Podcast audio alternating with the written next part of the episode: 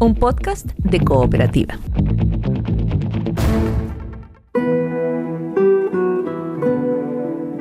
Este es un podcast sobre historias que suceden delante y detrás de la pantalla, sobre las personas que hacen películas, las personas que las ven y las personas que las sueñan.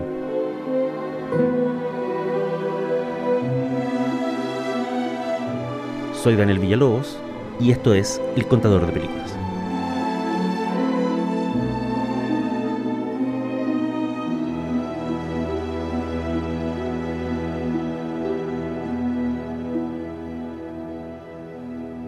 Soy Daniel Villalobos y la historia de hoy se llama Rossellini, director de tele. En el año 1963, el italiano Roberto Rossellini ya había dejado su marca en la cultura mundial del siglo XX. No solo había inventado las calles devastadas por la ocupación nazi, un estilo de filmar que los críticos llamarían neorealismo, también, años más tarde, habría de formar equipo artístico con su entonces mujer, Ingrid Bergman, para crear Stromboli, Europa 51 y Viaje por Italia, tres de los más finos ejemplos de la cinematografía europea de los 50. A pesar de eso, en 1963, Rossellini se hallaba en una encrucijada. No solo tenía problemas para financiar sus películas, también le costaba cada vez más trabajo conectar con las audiencias.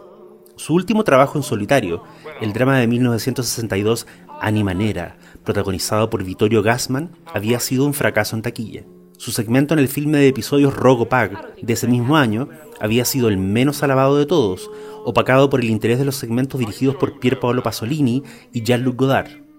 En ese momento de duda, a los 57 años de edad, Rossellini volvió los ojos a la televisión y entre la necesidad y la inspiración vio un camino insólito para un artista de su talla decidió dar la espalda al cine y abocarse a la producción de teledramas y series para la pantalla chica que privilegiaran el objetivo didáctico antes que artístico.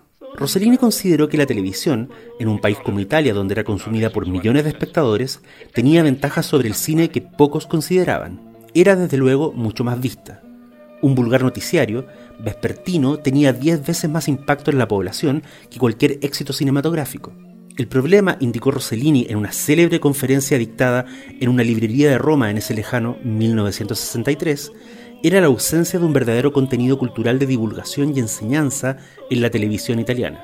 Se consideraba programación cultural a la emisión de una ópera o a un panel de debate político, pero no se utilizaba ni de lejos toda la paleta expresiva del lenguaje audiovisual.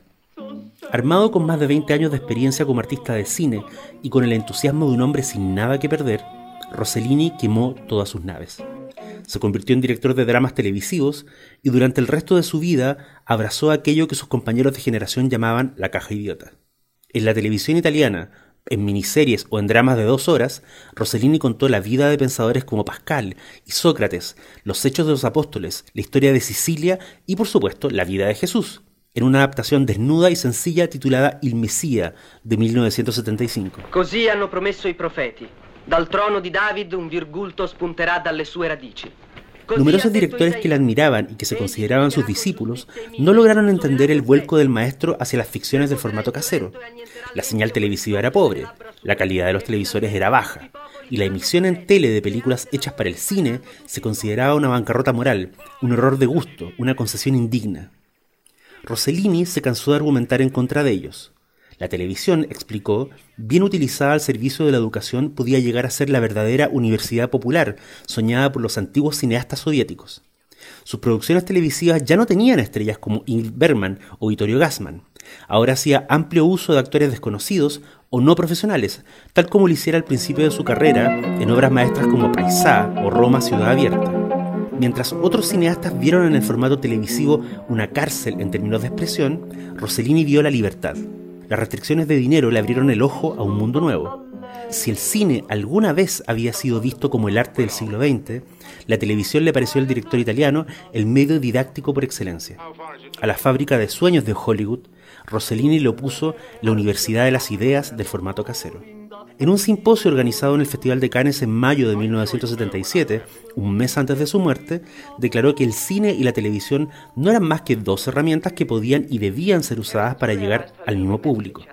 En ese mismo simposio, deploró en el cine de esos años la tentación del espectáculo, esa que él consideraba un gesto irresponsable de los creadores hacia la audiencia. Fuera en el cine o en la televisión, explicó, el primer deber de los directores era respetar al público en su inteligencia y en su sensibilidad. En estos días en que la cantidad de imágenes industriales o autoproducidas inundan nuestros teléfonos y nuestros computadores, no es mala idea recordar la utopía de Rossellini. Él no solo creía en el poder de la televisión para instruir al espectador sobre cultura universal, también la veía como un campo de juego ideal para educar a ese mismo espectador en la manera de consumir las imágenes que se le presentan. En una vuelta del destino, que sin duda le habría hecho gracia a Rossellini, muchos de sus telefilmes italianos están disponibles hoy en YouTube, una plataforma que él habría saludado como otra herramienta más a la hora de dar la batalla por educar el ojo y el corazón.